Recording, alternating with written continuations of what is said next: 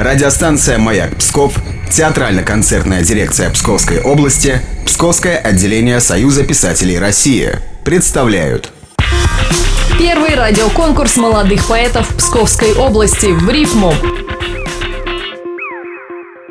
Участница Ирина Анискина. Еще в детстве она осознала, что имеет настоящую потребность красиво выражать свои мысли, а поэзия стала идеальным способом реализовать себя. Слушаем стихотворение Ирины Анискиной «Мужчины тоже плачут». Я был тогда дерзким и смелым, а женщины все не всерьез.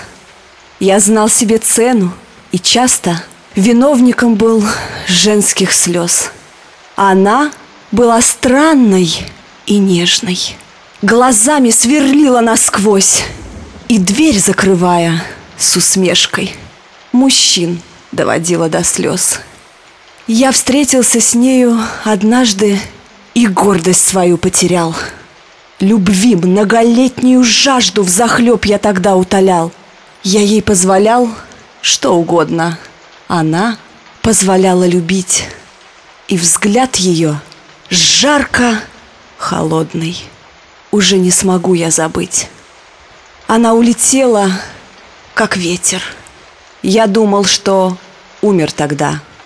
Но если б ее я не встретил, любви б не узнал никогда.